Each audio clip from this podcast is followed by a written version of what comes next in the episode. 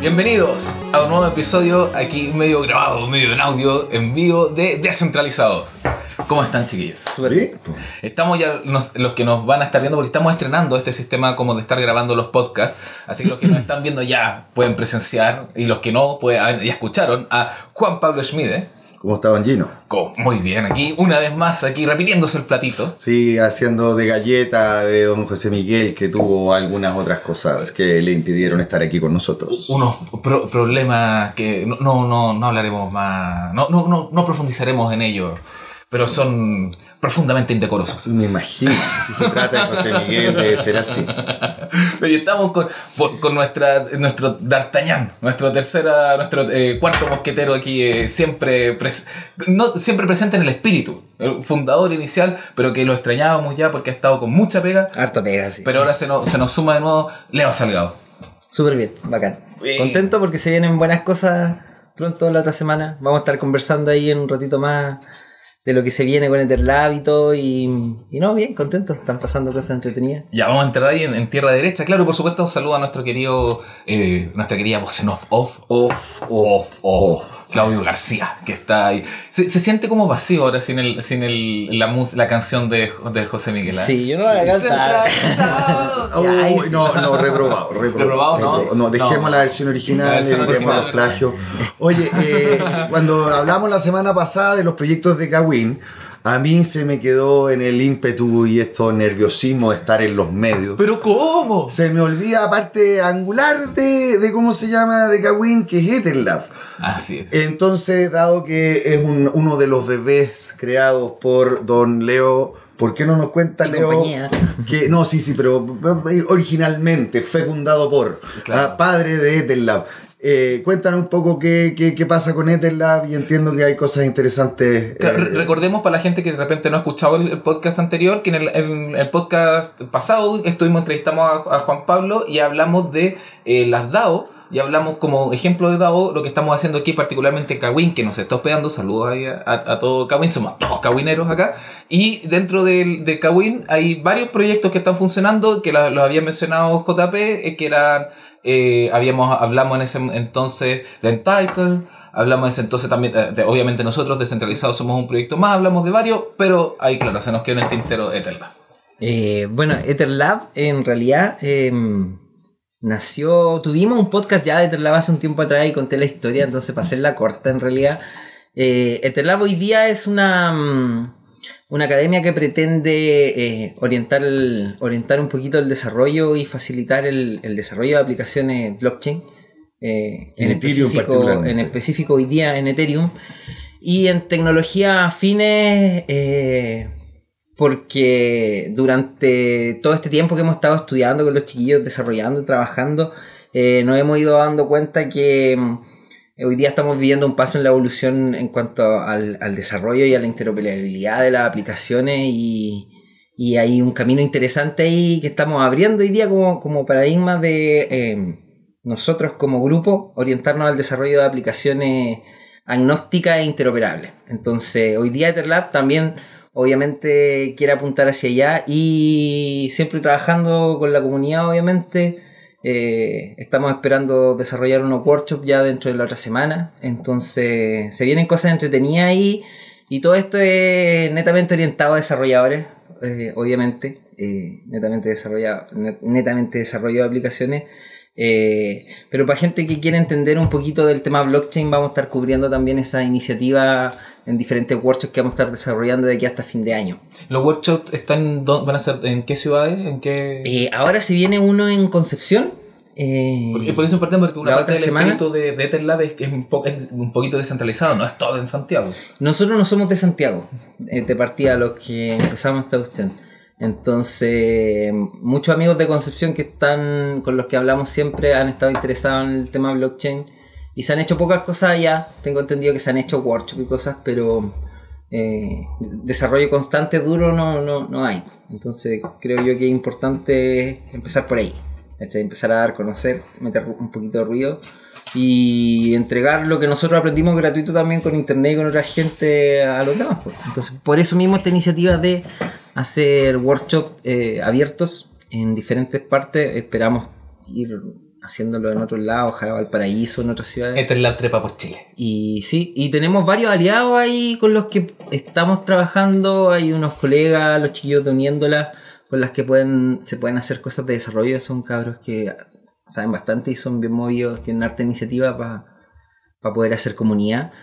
Y, y por otro lado, har- har- harta gente interesada.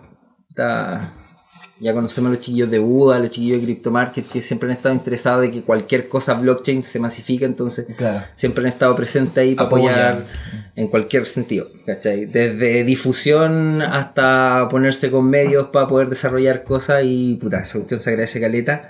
Y refuerza harto el ecosistema que estamos armando acá en Kawin, ¿cachai? Con Crypto Chile y con todas las cosas de empezar a prestarnos ropa entre nosotros para poder hacer esta, esta cuestión avance más rápido. Oye, Leo, eh, un poco en puntual, ¿cuándo es este workshop? ¿Cuál es, Es a grandes rasgos los grandes títulos que quieres entregar? ¿Cuál es la audiencia a la cual quieres apuntar? Es el jueves en Concepción en Casa W a las 5 de la tarde hasta las 8, van a ser 3 horas. El próximo jueves. Sí, el Ese sería próximo qué jueves. fecha que hoy día estamos Mm, a- 12. Cinco. a 5, entonces sería eh, jueves 11. Ujú. Jueves 11, 12. Eh, podríamos ver en Mira, el calendario. porque el día viernes 5. Sí. Entonces, por eso el próximo viernes 12, jueves 11. Y está orientado a mm, una introducción a la blockchain, como siempre, para poner en contexto 11. el tema del desarrollo. Me encanta la confianza que tiene en mí este equipo. Y, y eso. Y la parte de desarrollo de Ethereum em, todavía no la desarrollo completamente, pero eh, tengo el fin de semana para hacerlo, eh, bastante tiempo. Y esperamos desarrollar una aplicación en contrato inteligente, con contrato inteligente, obviamente, em, orientada un poquito eh, al paradigma de la interoperabilidad. Y por otro lado, em, orientado al paradigma de alguna solución eh, que requiera descentralización, por así decirlo Súper. Todos invitados entonces. eh, desarrolladores en especial invitados a, a conversar ahí porque es un workshop en donde vamos a estar trabajando con código en vivo, vamos a... Es un workshop. Claro. Pero más todas que, las personas que les más que una exposición o cualquier cosa, un curso, lo ideal es que vayan a participar y, y- y salgamos de aquí entendiendo cómo funciona esto, porque cuando uno ya lo entiende después, empezar a caminar solito es más fácil. Y han hablado con disculpa, han hablado con eh, eh, algunas instituciones que hacen eh, eh, clases de programación. eh, te, te acuerdas que hemos, hemos entrevistado a grupos, por ejemplo, clases de programación para mujeres eh, y otras otras instancias como ese estilo? ¿Han hecho contactos como en esas, con esas líneas? Hemos hecho contacto, pero hasta el momento no salió nada en realidad con temas de, de capacitaciones, así como organizaciones. eh, Particulares. no, lo que estamos haciendo hoy día es dedicarnos a hacer workshops. Hay instancias, obviamente, en donde podemos optar a, a, otro tipo de cursos, pero Etherlab en sí está, orientado a desarrolladores, a, temas open source, a temas de eh, eh, expandir la palabra, por así decirlo. Más allá que un modelo de negocio, de buscar organizaciones. En este momento, a mí personalmente, eh, tengo mi trabajo para eso. ¿cachai? Etherlab tiene un rollo bastante más de generar capacity útil, ¿cachai? Por así decirlo, eh, bien, con, con- con buenas directrices, ¿cachai? Que un modelo de negocio así como para, para levantar aplicativos de... es- eso está en otras manos hoy día. ¿cachai? Pero para mí la, la motivación inicial es esa, es hacer que a los desarrolladores, desarrolladores se les haga más fácil hacer esto. Y me he encontrado curiosamente con harta gente en internet que está haciendo lo mismo. Por ejemplo, el otro día un chico se me, nos contaba la historia por Slack de que se metió a blockchain, desarrolló un curso y hoy día libera un tema open source abierto completamente para desarrollar blockchains y una cold wallet en Python.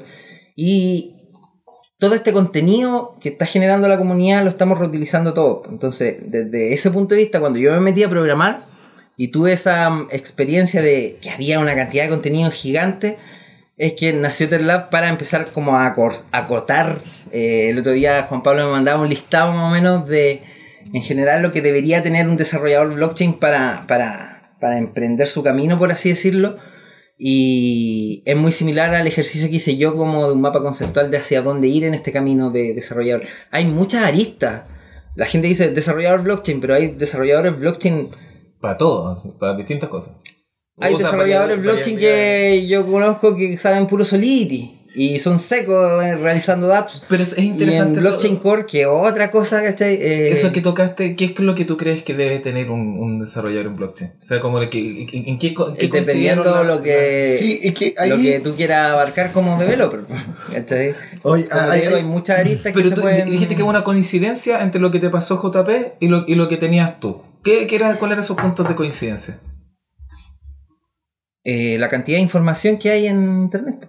Eso. O sea, el- el- el- todos entendemos que hay mucha información y creo un poco para dar el valor de lo que se está haciendo con estos workshops es que a veces uno toma ideas de terceros, como decía este, que yo tam- estamos viendo este curso de, de hacer una blockchain desde cero con Python, que a lo mejor nunca va a ser algo que vamos a usar, pero nos va a ayudar a entender cómo está hecho por dentro y cómo funciona.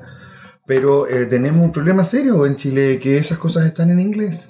Y hay gente que aprende inglés jugando juegos de internet, otra gente que aprende inglés viendo películas o sacando lyrics de canciones, Claro.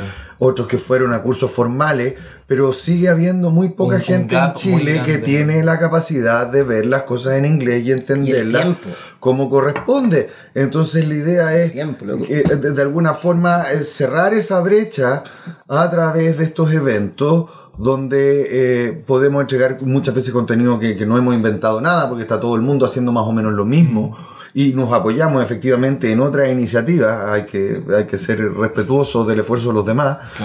Y, pero acercarlo a, A a- los a la gente en, en Chile. Eh, después, eh, acercar eso en, en- en los distintos ámbitos. El Leo decía humildemente, estoy ordenando el fin de semana porque no tengo exactamente claro lo que hacer en el workshop. Eso no es tan cierto porque hay cursos formales que vamos a tener un calendario luego para publicar de cursos formales en distintos niveles. Estábamos viendo hacer cursos de, de, de- seguridad y, y cómo se llama, y blockchain, todo el cuento de los primeros pasos, a lo mejor como un curso formal de cómo partir un equipo de desarrolladores que va a tener que, aparte de hacer las otras cosas, un proyecto de, de con blockchain tiene muchas otras cosas, va a tener una interfaz de usuario que probablemente esté hecha con React, puede que tenga algunas cosas de base de datos porque quiere tener eh, vistas de consulta rápida y no quiere ir a la blockchain para hacerlo, muchas otras cosas, pero aparece estas necesidades de desarrollo en blockchain ah, que no, no hay poca gente que las tiene porque es nueva la tecnología. Ah, y ahí, ahí viene una cosa un poco más formal, pero hay que partir con esta difusión básicamente para entender qué es lo que la gente necesita y, y- y hasta dónde hay gente interesada.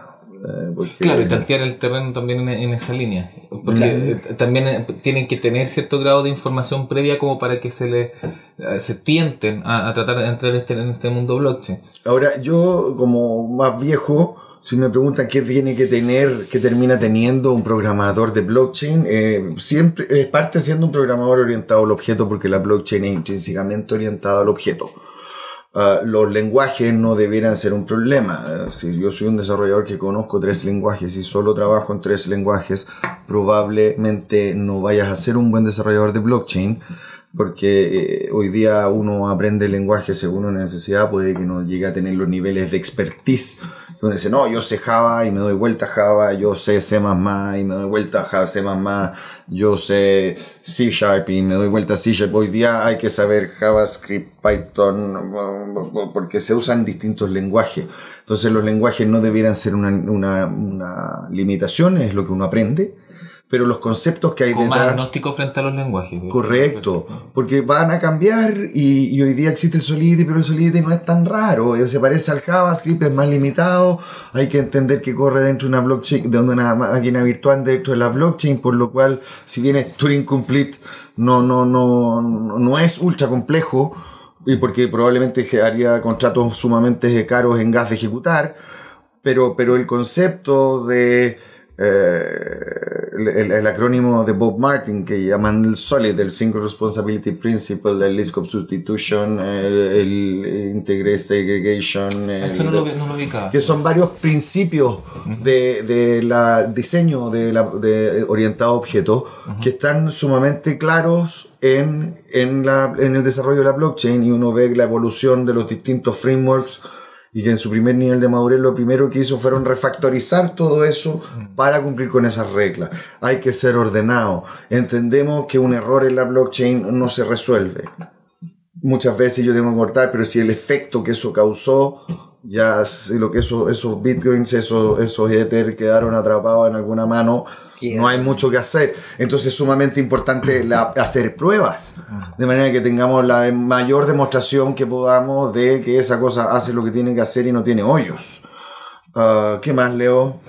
En resumen, creo yo que así como JP está mencionando diferentes aristas del desarrollo, lo que decías tú, lo que tiene que tener un desarrollador en común es eso, eh, básicamente una resistencia a que independiente del lenguaje en el que uno ocupe, eh, esté- estés interesado en estos paradigmas, porque independiente del lenguaje, básicamente son conceptos los que uno tiene que aprender para comenzar a desarrollar esto. Una vez que te sentáis frente al computador a bajar esto a nivel de código, eh, se hace todo súper fácil cuando entendí los conceptos básicos. Cuando no, es puro chino, literalmente.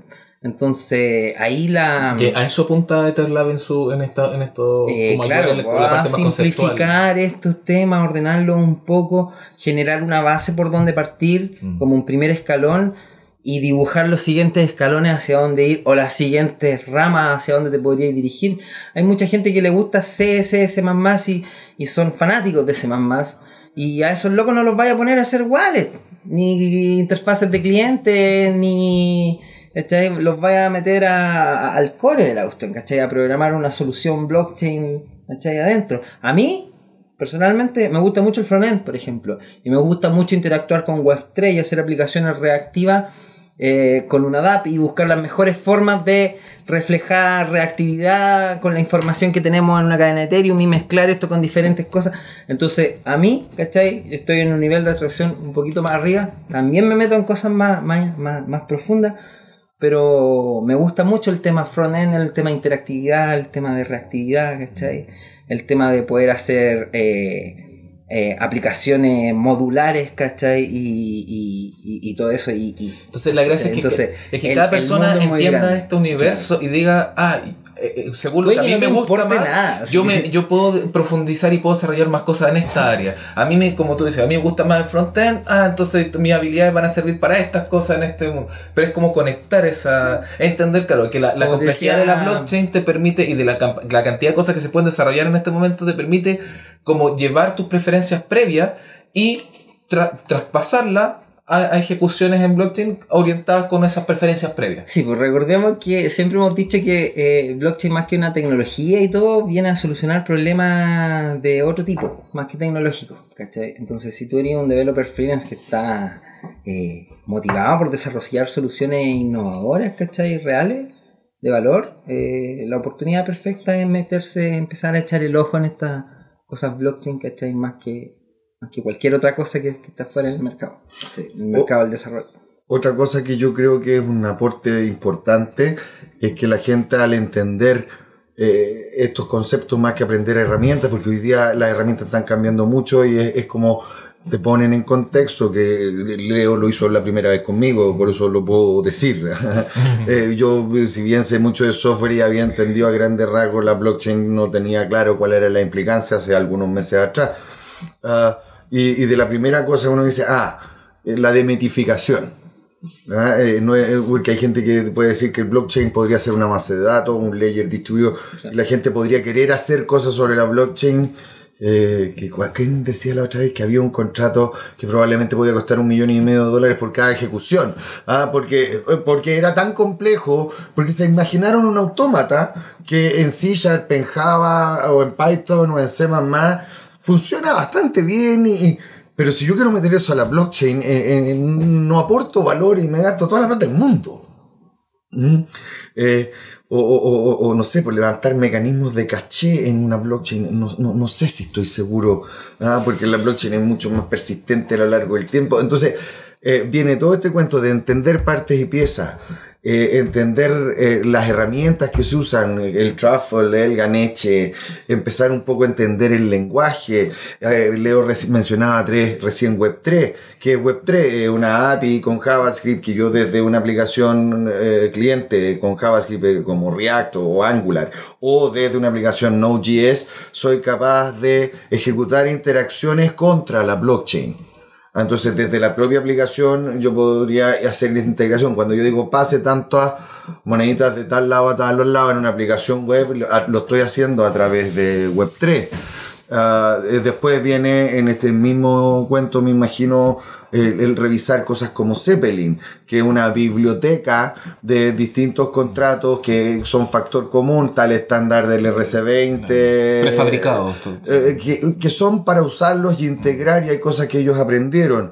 Después estuvimos trabajando un poco con Aragon, que estaba pensado en los cuentos de las DAO que nosotros decimos ser. Ah, y que a lo mejor muchas veces importa más la filosofía que la herramienta. Y después ya, eh, tal vez la, la- la última evolución y asociado a este concepto que yo decía que estamos llegando a la época de la internet de las blockchains o de las blockchains de blockchains y aparecen herramientas como Cosmos, que yo creo que después de la pausa, Sí, porque ya más. se nos acabó el tiempo de este Así, primer ¿cuánto bloque. llevamos? ¿Cuánto llevamos? Llevamos 21 minutos de bloque. Para No me digas. resumir un poco, en todo esto, toda esta, todas estas herramientas que estaba hablando JP Aragon, Zeppelin, etcétera, Cosmos, eh, eh, son un pedacito de un montón de otras herramientas que nosotros durante nuestro estudio, trabajo, etcétera, hemos ido filtrando y viendo cuáles son las que se adoptan a nuestras necesidades. Y nuestras necesidades son bien generales y son bien aplicadas a muchos ámbitos del desarrollo y nos hemos encontrado con, con estas diferentes herramientas, como te decía, y pucha, eh, evidentemente hay algunas que apuntan y se ven como una solución aplicable a, a muchos ámbitos, interoperabilidad, cantidad de transacciones, etc. Y, y Pero- últimamente hemos estado bastante metidos en eso, en, en poder orientar el desarrollo de blockchain a, a- a la internet de la blockchain, a poder escalar, ¿cachai? A poder interoperar de verdad, ¿cachai? Poder ejecutar transacciones entre diferentes blockchain, enviar balances, comunicarnos. Porque a mí como desarrollador, una de las principales cosas que me llamó la atención en el principio de Ethereum era eso, en el momento en el que hago una aplicación acá, ya como interopero con Bitcoin, con Litecoin, con cualquier otra cosa. Entonces ahí hay un tema interesante que vamos a empezar a abordar nosotros mismos y que vía Etherlab vamos a empezar a tratar de expandir, por así decirlo. Y que lo vamos a profundizar, como bien decía JP, aquí Juan Pablo, en la segunda parte, en la segunda patita de descentralizados. Así que no se pierda más porque vamos a profundizar en Cosmos, que es justamente una de esas herramientas que, que, que condensa lo que llama lo que está conversando Leo. Y bueno, con muchas sorpresas más, los esperamos en breves momentos. ¿Por qué una comunidad descentralizada necesita a cada uno de sus nodos? Los invitamos a ser parte de Descentralizados y a seguirnos en YouTube y en Facebook como Descentralizados, en Twitter DCT2CL, en nuestra web dct2.cl, donde hay artículos de opinión, nuestros videos, fotografías y en la que pueden ser parte además escribiéndonos, mandando su material, porque es un lugar y un espacio abierto. Y por supuesto que nos pueden escuchar este mismo podcast en iTunes o en cualquiera de sus aplicaciones de podcast favorita. Y ahora los dejamos con el programa. Bienvenidos a la segunda parte aquí en Descentralizados con este, este Dream Team. ¿ah? Esto, lo- lo- los cerebritos. Equipo de la casa nomás. Equipo de la casa. Equipo de la casa. Estamos entre puros cagüineros, como decíamos al primer, eh, en la primera parte, con Juan Pablo Schmide y con Leo Salgado. Estábamos hablando un poquito de... ¿De qué? ¿Con qué cerramos el capítulo pasado? Estamos hablando de la interoperabilidad. Estamos, bueno, comenzamos hablando de, de, de Etherlab, que es un proyecto que se nos había quedado en bandeja en el podcast pasado, que cuando que hablamos de las DAOs y un poco de lo que está, Sí. y, y como un ejemplo de DAO lo que está haciendo Kawin y los múltiples proyectos que, que se encierran. Nos habíamos saltado Etherlab, ahora profundizamos lo que van a hacer, recordando que tienen este próximo jueves eh, A las 5. a las 5 en Concepción, en el Hotel W en Concepción. En Casa Cowork. Casa Cowork. Ah, Sí. Casa, casa No. Cowork. Casa W en... Casa W, Casa W. Cowork. Casa W Cowork. Claro, es que se- me confundo. Claro, hay un hotel W, pero es como lo mismo. ¿ah? Se va a sentir Todavía- como un hotel. Se van a sentir como. Todavía no nos da para llegar a eso. Pero vol- volviendo un poquito al tema, eh, quería contar como un poquito la experiencia por la que llegamos a, a este tema de la interoperabilidad. De hecho, Dígalo bien. de la, de la interopera- interoperabilidad. Eh, que el tema es parte del tema que vamos a cubrir en el workshop. De hecho, el workshop se llama Desarrollo, Aplicaciones e Interoperabilidad, porque efectivamente vamos a tocar temas de desarrollo, vamos a ver una pequeña aplicación chiquitita y vamos a conversar de cómo eh, hoy día el tema de la interoperabilidad está en boca. Eh, recién hablábamos en el intertanto con un colega, con Eduardo Lem, y nos hablaba un poquito de, de Ethereum 2.0 y de cómo ellos que, eh, cómo están abordando el tema y cómo el tema de la interoperabilidad es, valga la redundancia, tema hoy en día porque eh, es lo que hace útil en realidad a nivel técnico, cantidad de transacciones y por otro lado poder intercomunicar nuestras aplicaciones ya sea una blockchain privada, etcétera. Entonces, eh, dentro del camino que vale mencionar que JP es parte de Kawin y de Terlar también y, y dentro del camino que hemos estado desarrollando en los diferentes proyectos que estuvimos viendo en, este, en, Kawin. Eh, por un lado el tema de cajero y las criptomonedas, por otro lado el tema de title y levantar protocolos, eh, por otro lado el tema de la educación y el tema de Terlab, eh, por otro lado temas de arquitectura. Y harto research que hemos estado haciendo previo al desarrollo que estamos comenzando hoy día como Kawin nos fuimos dando cuenta de todas estas problemáticas y, la que siempre metía ruido, la que siempre metía ruido era el tema de la interoperabilidad, de cómo efectivamente comunicamos una DAP que está desplegada en la mainnet y tiene integración con Uport, con una blockchain privada que yo tengo en el Ministerio de Salud, por así decirlo. Y cómo interoperamos el tema de la identidad con esto. Entonces, como que la interoperabilidad y la comunicación entre aplicaciones siempre ha sido tema y en la computación centralizada es súper fácil. Levantamos una app y nos intercomunicamos entre todos y estamos todos felices. Pero en el tema blockchain no es tan simple. Y aparecen cosas puntuales y súper simples, como decía, que hoy día para muchas instituciones chilenas hay una restricción legal que esos datos tienen que estar dentro del territorio nacional. Claro. Por lo cual ya no puedo usar una mainnet y probablemente voy a tener que hacer una red privada que tengo garantizado por mecanismos de refuerzo externo. Eh, que cada uno de los nodos de esa blockchain está en Chile físicamente. Las queremos lo más distribuidas posible entre personas y geografía para garantizar la distribución, lo distribuido de la solución, pero somos capaces de resolver ese problema cumpliendo con la normativa legal, pero logrando que eso pueda interoperar con otras aplicaciones que sí nos interesa que tengan un mundo, un aspecto más global que podría ser una mainnet o otras cosas que requieren altísimos niveles de transacciones, ah, pero entonces los distintos escenarios y el, y, que no se puede resolver todo con una sola cosa porque vamos a tener distintos tipos de restricciones que nos lo impidan, eh, entender que hay una cosa sobre eso que permite que se comunique las distintas cosas. Conectarlo. Si, yo pienso en una aplicación tradicional que tiene una aplicación y una base de datos, a nadie se le ocurriría tener una base de datos universal. Mm. Ah, vamos a tener muchas bases de datos ah, más asociadas a cada negocio, a cada ámbito, y probablemente yo tenga capas de servicios que me permiten interoperar. Aquí en el escenario de la blockchain nos pasa un poco lo mismo. y, y nos empezamos a encontrar eh, con esa necesidad y, bueno, Leo, ¿cómo, cómo, qué, hemos encontrado, qué hemos entendido? Llevándolo, claro, a estas problemáticas reales, como por ejemplo... Eh, eh, estas limitaciones en donde la infraestructura tiene que estar dentro del país, dentro del territorio chileno, u otras, eh, es que empezamos a pensar, chucha, necesitamos eh, empezar a, modificar cosas que, no deberían ser modificables dentro del paradigma de mainnet Ethereum, ¿cachai? Cosas Porque estamos, estamos asumiendo que es mucho más complejo cambiar la legislación.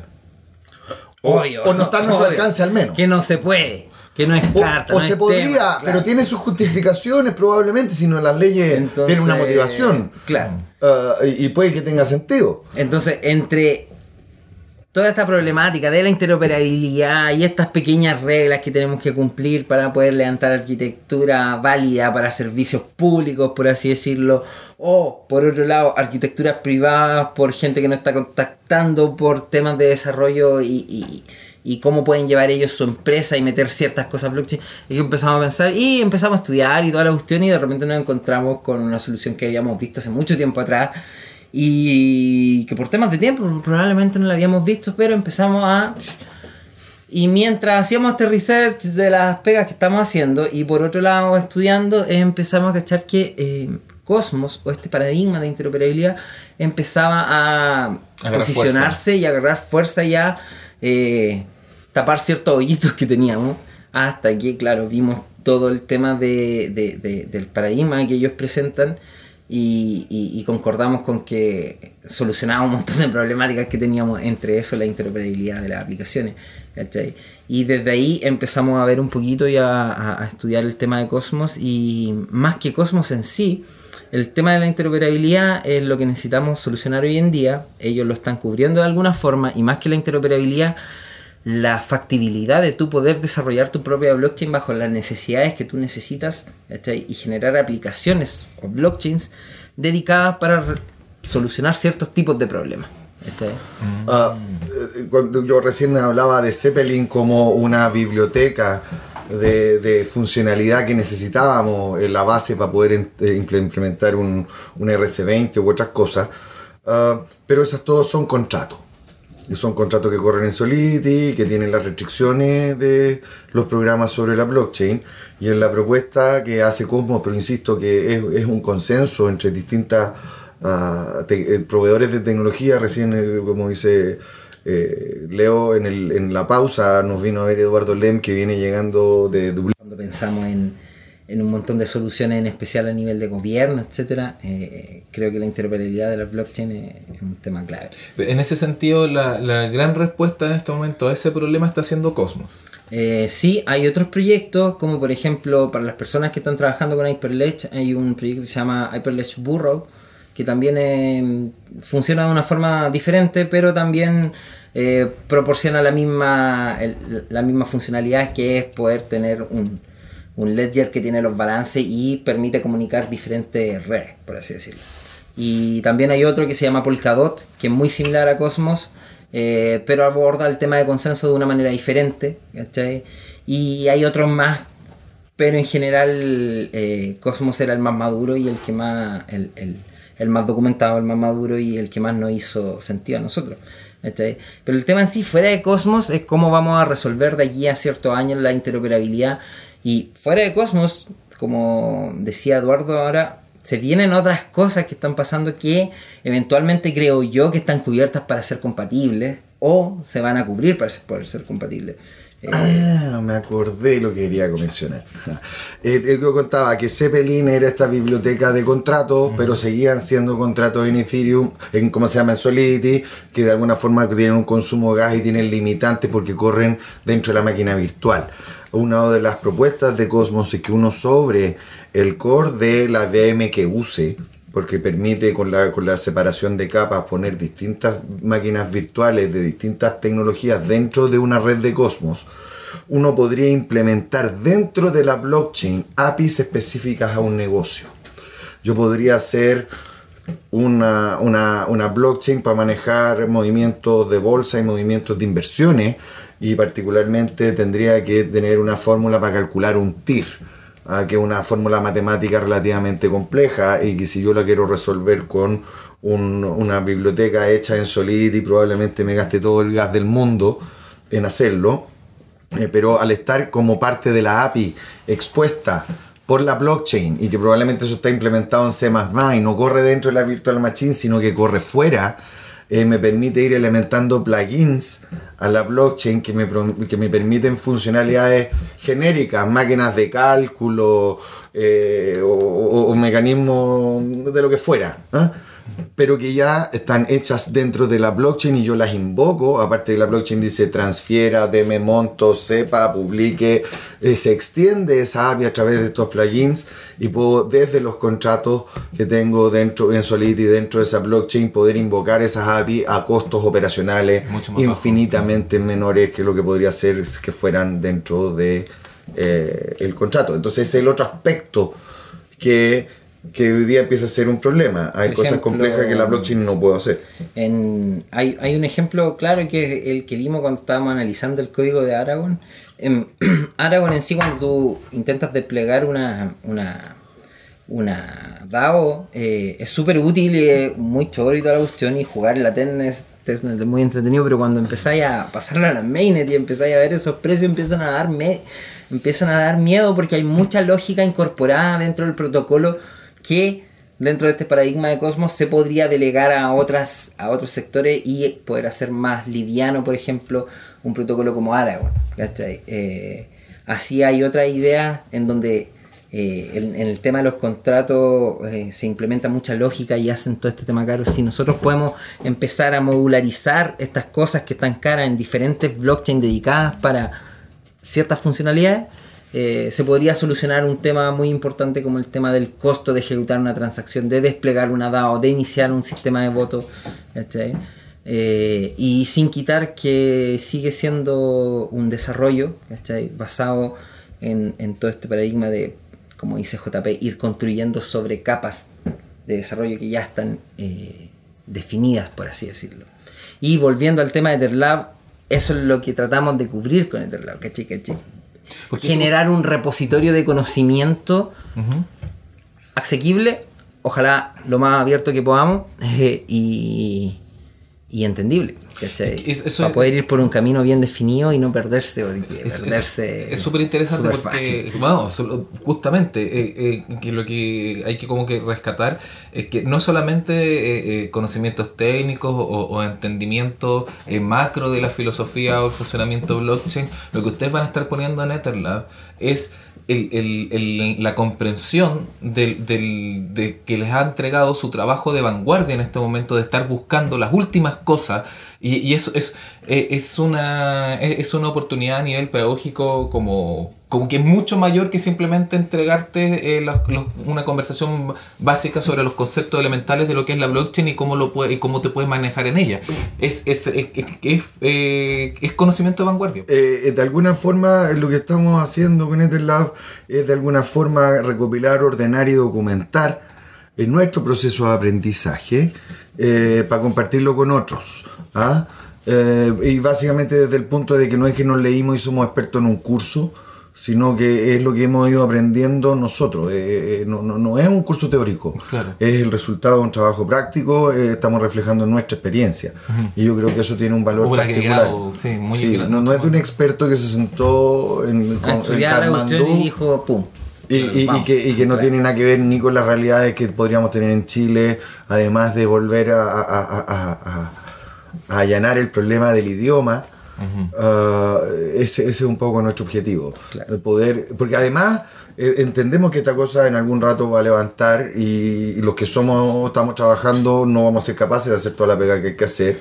y ayudar a otros a aprender de manera que se puedan subir al buque y que la, industria en general se meta en desarrollo de blockchain, pero tener gente que sea capaz de satisfacer esas necesidades o desarrolladores avesados en otros ámbitos que puedan extender su conocimiento como me pasó a mí hacia el mundo de la blockchain, porque no sacamos nada con decir la blockchain es súper buena, nosotros hacemos cosas súper entretenidas en blockchain, pero en un minuto vamos a necesitar gente que nos ayude y, necesita, y necesitamos masa crítica de gente haciendo cosas al respecto para que esta cosa tenga el levante que necesitamos que tenga. Entonces, si eres un desarrollador frontend y querías irte por hacer aplicaciones y, y, ser un experto en interconectar dApps, perfecto. Si querías ser un un cabrón del core y poder programar blockchains a mano, perfecto, ¿cachai? Hay hartos caminos que se pueden seguir y eh, acá, como decía JP, desde la experiencia eh, nuestra y de otras personas que hemos recopilado, eh, tenemos un camino bien mapeado para poder apoyar a la gente que quiera sumarse a esta aventura del tema blockchain. En general, ¿cómo ha estado la respuesta de la gente hasta el momento? Bien, hemos recibido eh, hartos comentarios sobre el workshop que se viene ahora y también nos han pedido hartos temas de, capacitación. Eh, lamentablemente hemos estado con, poco tiempo. Con poco tiempo. Eh, vamos a retomar, como decíamos, este plan de realizar workshops abiertos y en paralelo cursos de desarrollo. Eh, pero no, todo bien, ha tenido buena, buena, buena acogida. recepción, por así decirlo, sí. Bastante buena. recepción. Y bueno, nos vienen hinchando, yo ya tengo una lista de harta gente que está interesada en aprender esta cuestión y que eh, en el mundo real son amigos, conocidos, mm. gente del ecosistema que no ha podido dejar su trabajo, por ejemplo, y tienen poco tiempo para ¿cachai? Eh, yo de verdad lo insto a que, a que nos contacten, de verdad, porque hay, hay oportunidades hoy día que están pasando. A mí me ofrecen trabajo y literalmente no hay capacity de esto. ¿Cachai? Va- vamos desde, a- desde developers blockchain, como te decía, hasta locos que simplemente sepan Web3 e interoperar con Web3, hasta locos que sepan contratos, ¿cachai? Falta de todo, falta de todo. Vamos a dejar los datos de contacto, obvio, cuando en el post del. del Sí, podcast. todos los vínculos ahí los- Pero vínculos. etherlab.cl principalmente es el canal de acceso. Eh, claro. Y eh, quería preguntarte si, y, y también a JP como, como también parte que ya está integrado en, en ¿cómo visualizan, cómo les gustaría que, que fuera Etherlab en el, en el mediano y en el largo plazo? ¿Cómo, ¿Cómo les gustaría que llegara a ser? Bueno, yo personalmente eh, creo mucho en este tema de la centralización y por algo estoy acá. Eh, eh, desde un inicio, cualquier persona que, que desde su punto de vista tenga los conocimientos eh, necesarios para hacer un aporte, eh, nosotros estamos trabajando con la comunidad, por así decirlo, y, a pesar de que sea chica, hay gente muy movida, entonces Etherlab, por un lado, como negocio, está ahí bien, que crezca todo lo que quiera, pero para mí, personalmente, eh, la meta es esa, es generar la mayor cantidad de personas que sepan de esto y que estén motivados para, para desarrollar esto. Eh, no sé si estamos en una posición muy diferente al año pasado sobre, el, sobre cuántas personas saben de esta cuestión en, en- el país, por así decirlo, o que están a la mano para poder contratar y generar desarrollo, eh, es, es bastante poca. Es bastante poca. Sí, los que están metidos hoy día tienen, los que están metidos hace un año atrás, que a muchos los conozco, hoy día tienen un nivel, pero todos estamos limitados por las 24 horas que tiene el día. Mm. ¿cachai? Entonces, si pretendemos eh, generar eh, capacity crítico para el desarrollo blockchain en el país, eh, tenemos que proponernos eso como meta más allá de cualquier cosa. Entonces, si tú me preguntas qué es lo que quiero ver yo de aquí a dos años, quiero ver más gente desarrollando blockchain. Eso. Quiero ver más gente haciendo contratos, quiero ver más gente craneándose, eh, quiero ver más gente enlazado, ¿cachai? Eso, más desarrolladores como metido en la cuestión, porque eh, sea como sea, whatever, la idea al final las desarrollan los que saben programar. Y si no hay gente que sabe programar, podemos tener mil ideas y probablemente se van a demorar mucho en salir al Entonces, mientras más gente haya, mejor. ¿Tú lo ves más asociado a las universidades, por ejemplo? ¿Ves buscar contacto, tratar de incidir en justamente, ya que es un objetivo en que las las mismas universidades empiecen a, a, a poner cursos de programación en blockchain o de, considera- o de cursos de blockchain en general? En, o, o- o no? ¿Crees que esto ya está completamente separado de la... Ah, en términos generales, yo creo que la academia, y esto es mi visión personal, eh, va bastante atrás en términos generales de la adopción de tecnología. Eh, y, y- y terminan enseñando de, de- de repaso cosas que siempre hacen ser consistentes, probablemente en todas las universidades todos entienden de Cisco y de redes y de cosas y de, y de las máquinas, ¿ah? pero, pero de tecnologías de desarrollo y cosas hay universidades que se enfocan más, hay universidades que se enfocan menos, pero la gran masa va bastante detrás de la vanguardia. Ahora, eh, yo creo que va a ser mucho más un canal lateral para universitarios que les interese desarrollar. Claro. Eh, porque además es, es una tecnología que está evolucionando mucho y está cambiando mucho. Entonces, Bien nueva. o no sea, alcanzas a hacer un curso antes que el y lo dais Claro. dos veces y ese curso ya está obsoleto tal vez. Ah, entonces nosotros nos interesa generar esa sinergia y yo creo que van a ser más de la comunidad de desarrolladores que puede tener gente universitaria. Recuerdo que tenemos en, en- en el proyecto Kawin tenemos un grupo de gente que son alumnos y exalumnos de la Universidad Federico de Santa María que están trabajando al respecto, pero son un grupo, no es la universidad. Esa es mi, mi- mi visión. Eh, ojalá que las universidades, con su afán de difusión, empezaran a generar eventos y estamos abiertos a, a- a ir a Apoyar. colaborar en cualquiera de estas iniciativas. Eh, pero veo, veo que es más lento desde ese punto de vista. Hay también supongo como eh, precios, situaciones especiales también para estudiantes y, y cosas así, ¿no? Sí, tenemos para la gente que esté interesada y que literalmente esté corta de recursos, en este momento no pueda pagar el tema, eh, tenemos un plan de beca y eh, becas.terlab.cl y cualquier persona que quiera y esté motivado, eh, nosotros estamos completamente dispuestos a conversar el tema.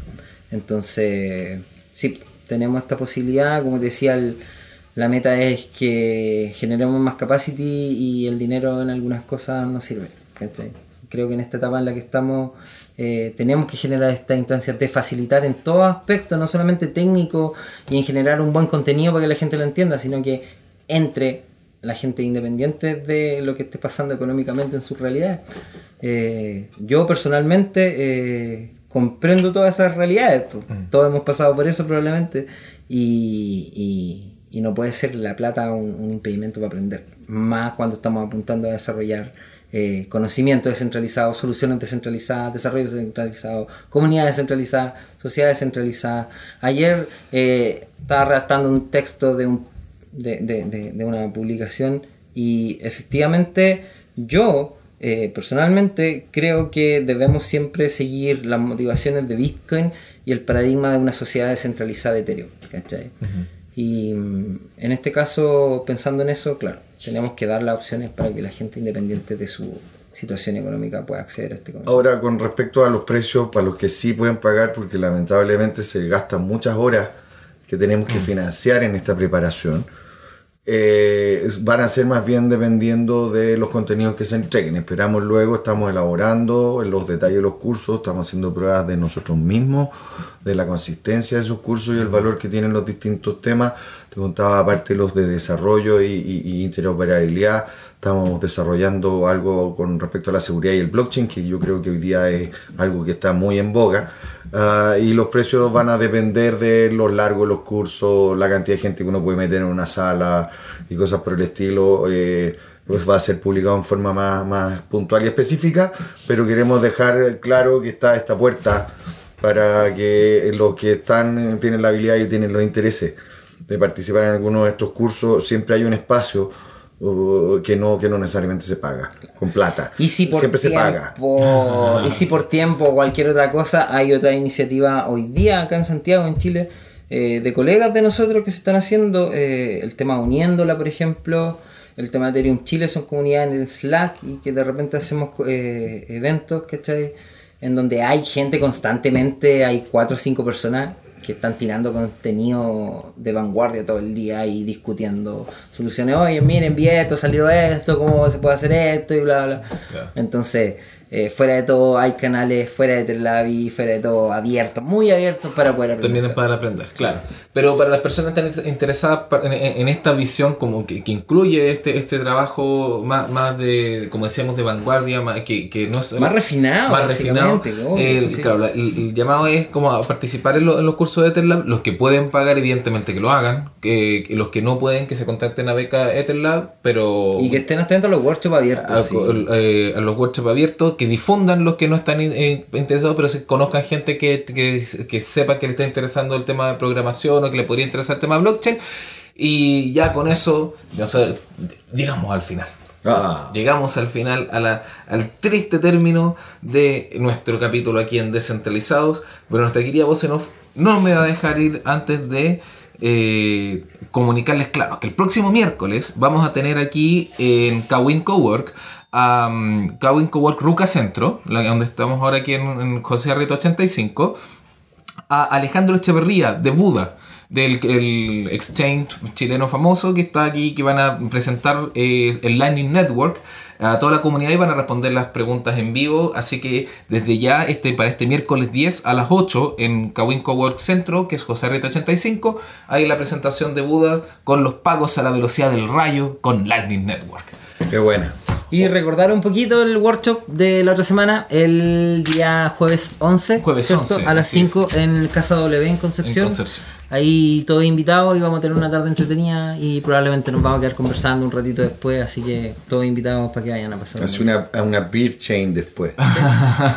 y Y por, unas chelitas si quieren. por todo- supuesto, todo claro, como, como es parte del espíritu ya, blockchain. Claro, y por supuesto, espíritu. invitados a, a- a ver nuestros videos en el- nuestro canal de YouTube, a seguirnos en Facebook, en Twitter, eh, a dejar comentarios y también a sugerir ahí eh, temas o cosas que quisieran ver Ah, aquí y en un- Descentralizado. Un cariño grande a nuestro amigo amigo Pato Lagos que acaba de cambiar su estado de Oh, ah, Pato paternidad. Perdón, Pato López. Pato Perdón, perdón, perdón, perdón. Que acaba de tener su primer retoño, así que felicidades Constanza para Trinidad. Un cariño especial a Constanza Trinidad, la eh, hijita de, de Patricio López, un también querido gran caminero aquí en la casa.